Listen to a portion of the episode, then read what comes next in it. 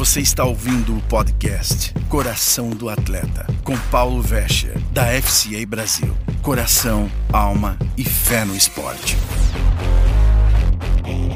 Olá, seja bem-vindo ao nosso podcast Coração de Atleta.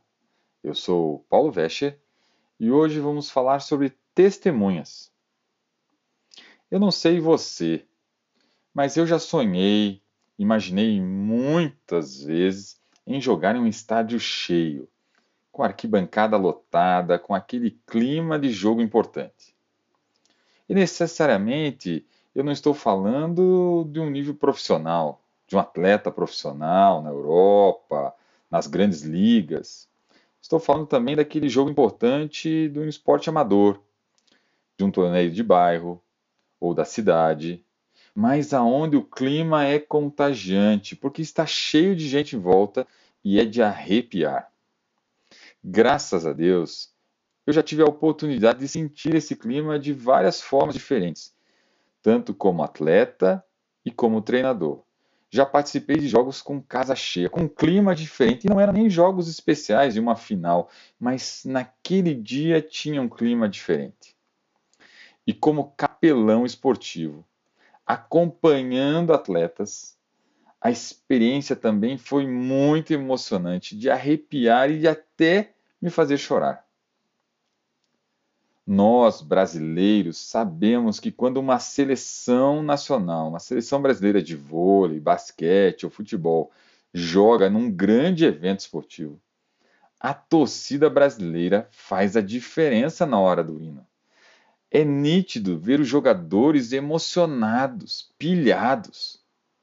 E a torcida brasileira influencia com seus gritos e músicas de apoio. Isso todos nós sabemos. Vou compartilhar uma experiência dos Jogos Olímpicos aqui no Rio de Janeiro. Só me permita, eu não vou citar o atleta ou o esporte para não constrangê-lo, né? Então vou só citar a história. Fui acompanhar um atleta que iria competir no Rio de Janeiro, últimos Jogos Olímpicos aqui no Brasil, e na sua estreia tinha mais ou menos umas 3 mil pessoas no ginásio assistindo. Apesar de ele ser um atleta muito experiente, treinado tecnicamente, fisicamente voando e com uma boa preparação mental, porque eu sabia que ele tinha se preparado mentalmente pela primeira vez na sua história como atleta, ele estava competindo no Brasil com casa cheia. Sim, ele já tinha competido no Brasil, mas nunca nos Jogos Olímpicos e nunca com a casa cheia, com a maioria, a grande maioria dos presentes torcendo, gritando o nome dele na arquibancada. Porque todos os eventos anteriores dele no Brasil, a torcida, a plateia, era formada por amigos, poucos amigos, e alguns parentes dele, atleta e de outros atletas. Que, aliás, infelizmente, essa é a grande realidade de vários esportes, a grande maioria dos esportes no Brasil. Mas esse atleta, de repente, competia nos Jogos Olímpicos dentro do Brasil, com o ginásio cheio. Estava lindo. E na primeira parte, ele foi para o intervalo vencendo. E não vencendo qualquer pessoa, ele estava vencendo o atual campeão mundial daquele esporte. E na hora que entrou o intervalo, a arquibancada inteira gritava seu nome de pé. E cantava aquela música Sou brasileiro, com muito orgulho. Eu estava quase chorando pelo clima no ginásio e todo mundo em volta sorria, se alegrava, era algo contagiante. E aquele atleta brasileiro estava claramente em choque. O adversário dele, o atleta adversário dele, se abaixou quando seu treinador se aproximou para ouvir as instruções do seu treinador. Ele olhava para o seu treinador e tinha que se aproximar para que, porque o grito da galera, da torcida era altíssimo no ginásio. Já o atleta brasileiro não conseguia olhar para o treinador. Quanto mais ouvir o que o treinador estava falando. Eu acredito de longe, eu estava muito longe, que nem o treinador começou a falar. Pois os dois, atleta e treinador, estavam extasiados, chocados, admirados, contemplando aquela arquibancada naquele minuto de intervalo. Aquele atleta viveu um momento único na carreira como atleta. Um momento que ele jamais vai esquecer na vida dele. Ele estava realmente extasiado olhando para a arquibancada. Mas, como consequência, claro, perdeu a concentração. Suas emoções mexeram demais com ele. E na volta, rapidamente, levou a virada e perdeu. Porque deixou se envolver pela multidão que estava a seu redor. E queridos, você que me ouve, nas nossas vidas isso também pode acontecer. Sim, também pode acontecer, porque nós temos uma multidão de pessoas ao nosso redor. Mas como, Paulo? Eu não sou famoso. Vamos entender o que eu quero dizer. Vamos primeiro ler o texto bíblico em Hebreus 12, 1 e 2. Diz assim a palavra: Portanto, também nós, uma vez que estamos cercados por uma nuvem tão grande de testemunhas, livremos de tudo que nos atrapalha e do pecado que nos envolve, e corramos com perseverança a corrida que nos é proposta, tendo nossos olhos fitos em Jesus, autor e consumador da nossa fé que pela alegria que lhe fora proposta, suportou a cruz. Para para pensar um pouco. Quantas pessoas são testemunhas em volta de você? Quantas pessoas todo dia você tem contato? Numa semana. Pensa, é claro, num dia normal, fora desse tempo louco de pandemia. Volta lá atrás, antes de março de 2020. Se você mora no prédio, quantas pessoas conhecem você? Quantas pessoas pegam um elevador, se encontram na portaria com você? Ou simplesmente sabem que você é morador ali? Nem falam com você, mas conhecem você de vista. Você vai na mesma padaria, na mesma farmácia, na mesma loja de conveniências, abastece seu carro no mesmo posto. Você tem amigos e pessoas na escola ou na faculdade que em vários momentos cruzam olhares que você até não fala com aquela pessoa, não sabe o nome, mas que passa por você e da maneira com que você identifica ela, ela também identifica você. E no seu trabalho? Quantas pessoas você tem contato? Se for uma empresa, uma grande empresa, Pode ser que tenha dezenas, centenas. Se você é um autônomo, quantas pessoas você passa e conversa e, e faz orçamento e se encontra? Ah, tem ainda os parentes, amigos mais próximos, o pessoal do time, do teu esporte, pessoas que são teus adversários e que você todo ano, todo campeonato se encontra em vários eventos, em vários jogos contra essas pessoas ou provas, circuitos, enfim. E os irmãos da igreja? É muita gente. Para para pensar quantas pessoas. É uma nuvem tão grande de testemunhas que está ao nosso redor, olhando para nós. São pessoas que são testemunhas do que eu estou e você está fazendo e falando, como diz o versículo. E tem mais uma coisinha ainda. Quando você se posiciona como cristão, aí parece que acende holofotes em cima de você. Lembra aqueles desenhos antigos? Que pareciam holofotes, de repente, do nada, em cima do personagem? Não acontece, não parece que quando você se posiciona como cristão, parece que tudo que você faz vira notícia?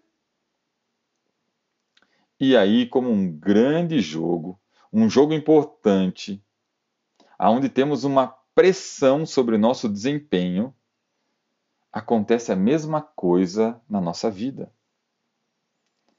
Há uma grande nuvem de testemunhas que temos ao nosso redor, olhando para saber como vamos reagir, como vamos jogar o jogo da nossa vida, se vamos cair na pressão ou não.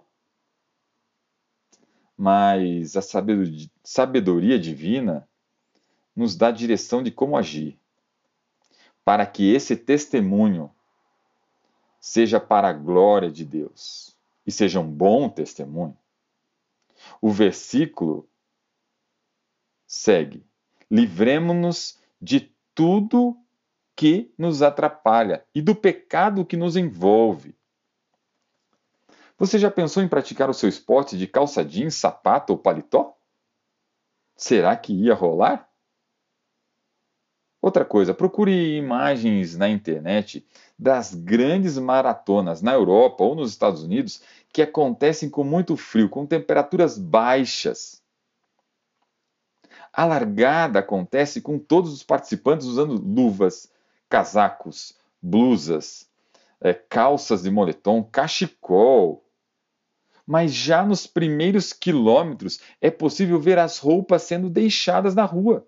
Inclusive, as grandes maratonas internacionais têm como tradição liberar para que as, o público, as pessoas necessitadas, entrem e peguem as roupas deixadas para trás dos atletas.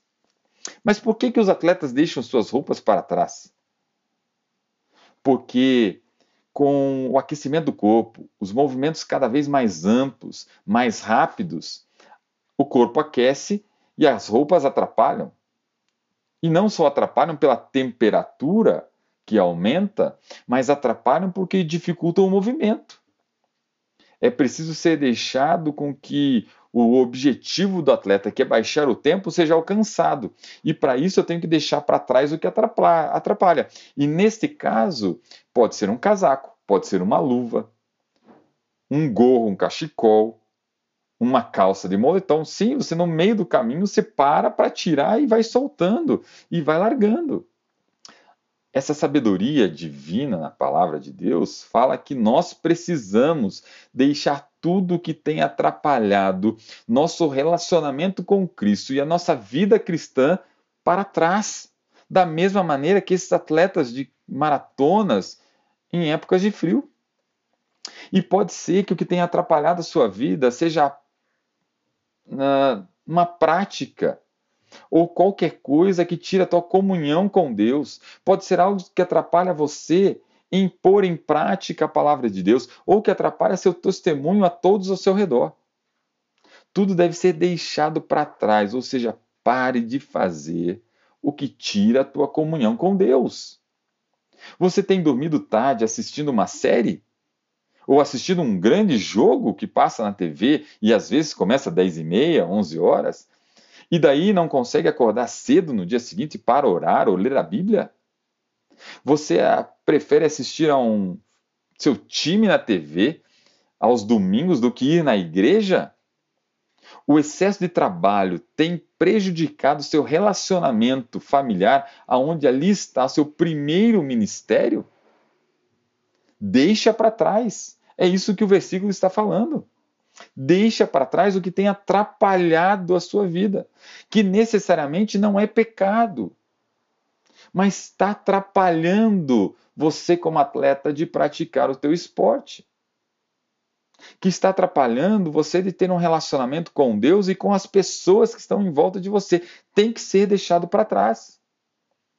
Só que o versículo vai mais a fundo fala para deixar o pecado que tem te envolvido, nos envolvido, porque o pecado nos envolve, nos cerca devagarzinho. O pecado normalmente se apresenta com algo saboroso, algo bom, gostoso, e devagarinho vai nos envolvendo. Vai entrando cada vez mais nas nossas vidas e puxa outros pecados e vai nos enrolando cada vez mais. A palavra de Deus nos orienta a deixar esse pecado de lado, confessar e se afastar. Pecado é pecado e te afasta de Deus. Eu não tenho nada contra aquele irmão que diz que vai beber uma cerveja. É questão cultural às vezes. Mas eu conheço pessoas que falavam que um golinho de cerveja não vai fazer mal. E pode até realmente não fazer. Mas essa mesma pessoa que me falava isso, que não vai fazer mal e tomava um golinho, começou a tomar dois goles, uma garrafa, a sair com os amigos de fora da igreja para beber, ficar até mais tarde depois daquele joguinho de futebol, a conhecer mulheres, até o ponto que caiu de vez e abandonou a família em adultério. Todo atleta deve conhecer seus pontos fortes e seus pontos fracos, porque os pontos fortes é onde você ganha o jogo, e os pontos fracos é onde você tem que corrigir os seus erros, aonde você tem que proteger, trabalhar mais forte. E nós também devemos conhecer aonde temos pontos fracos, proteger e se afastar deles. Porque é ali que vai ser nosso calcanhar de Aquiles, ali que o pecado pode entrar nas nossas vidas. Porque o pecado vai nos envolvendo e quando acordamos pode ser tarde demais. Pode ser que nós tenhamos perdido a batalha a última parte do versículo 1 e o começo do versículo 2 de Hebreus 12 fala: Corramos a corrida que nos é proposta, com os olhos em Jesus. Com os olhos em Jesus. Correr a corrida que nos é proposta. Vamos fazer o que Deus nos chamou para fazer. Vamos amar quem Deus colocou ao nosso redor. Vamos servir quem Deus colocou ao redor das nossas vidas. Vamos obedecer a Cristo e a Sua palavra, devendo nos afastar do que nos atrapalha, do que traz e dificulta a minha comunhão com o Senhor Jesus Cristo, mas com os olhos em Cristo. Não porque eu ou você somos merecedores, somos bons em algo, mas é por causa de Jesus, que com alegria suportou a humilhação da cruz. Sim, ele suportou e foi com alegria na cruz pela minha vida e pela tua vida. Aleluia! Sim, o Deus Todo-Poderoso, Criador do céu e da terra, o Filho unigênito, que se fez carne, se humilhou por você e por mim, para que eu e você tivéssemos livre acesso ao Deus de novo, porque ele se sacrificou para levar o meu pecado, o teu pecado. Foi um preço alto pago pela minha vida e pela tua vida. E é por isso que nós devemos correr a corrida da vida olhando para esse sacrifício. Assim, deixamos de lado tudo que nos atrapalha, deixando para trás tudo que atrapalha a minha comunhão com o Pai. E continuamos até o dia do Senhor, até chegar aquele momento que eu e você vamos nos encontrar com Deus. E só assim, deixando para trás as coisas que nos atrapalham, deixando o pecado que nos envolve, só assim as pessoas que estão ao nosso redor vão ver Cristo em nossas vidas e Ele, Cristo, será glorificado pelo seu testemunho. Deus abençoe a sua vida. E até a próxima semana com mais um encontro no nosso podcast Coração de Atleta. Deus abençoe.